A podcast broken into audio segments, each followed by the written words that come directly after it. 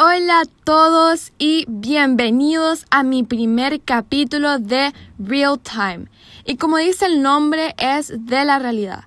Se van a preguntar de qué será o qué me van a hablar hoy.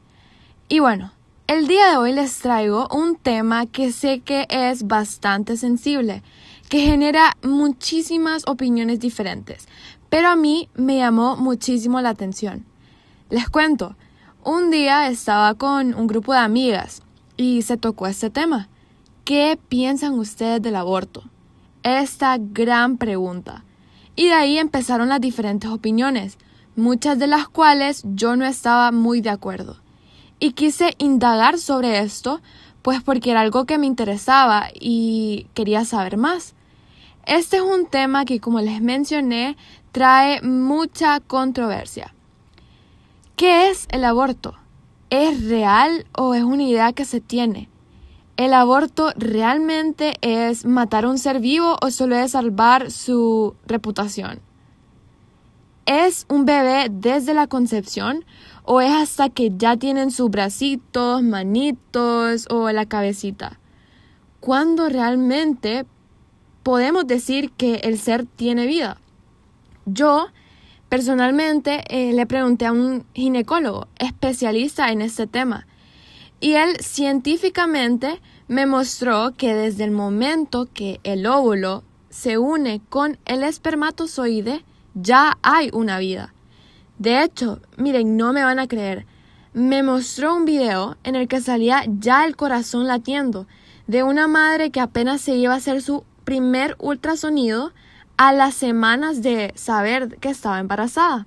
O sea, hay vida. Por lo que les digo, si nosotros como jóvenes o incluso los adultos deciden hacer un aborto en las primeras semanas pensando que no estamos matando una vida porque no se mira nada o porque simplemente decimos no hay vida, estamos cometiendo un grave error.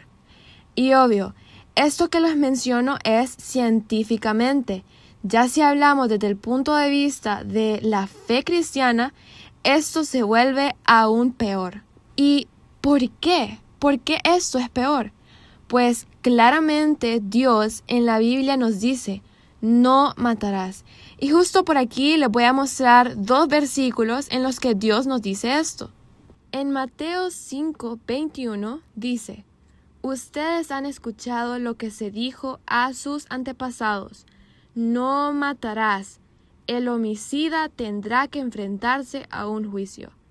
Y en Éxodo 20:13 dice, no matarás.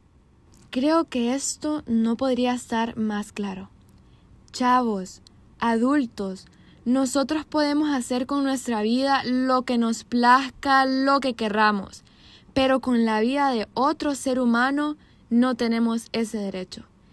Y yo comprendo que muchas veces estos casos que se dan de aborto se dan por muchas cosas difíciles o problemas, por embarazos adolescentes, incluso por violación o problemas para sostener este hogar, o también consecuencias emocionales, físicas o incluso psicológicas para las personas que toman este tipo de decisiones. Si les digo, Dios sí perdona, Dios sí nos da otra oportunidad, pero siempre vamos a tener que asumir las consecuencias de nuestras acciones. Los dejo con esto y les digo, si vos, chava, estás pasando por esto, reflexiona, pensá, evalúa antes de tomar cualquier decisión. No hagas algo de lo que después te vas a arrepentir. Y vos, chava, chavo, adulto, que tal vez no sos vos el que está pasando por esto, pero si hay algún conocido o alguna amiga que se encuentra en esta situación, es tiempo que vos le ayudes no a hacerlo, sino a salvar esta vida y apoyar a ese bebé que está por venir a la tierra. ¡Ey! Dios te ama y tiene un plan perfecto para cada uno de nosotros. Gracias. Soy Celeste Sandoval y te espero en mi próximo capítulo de The Real Time.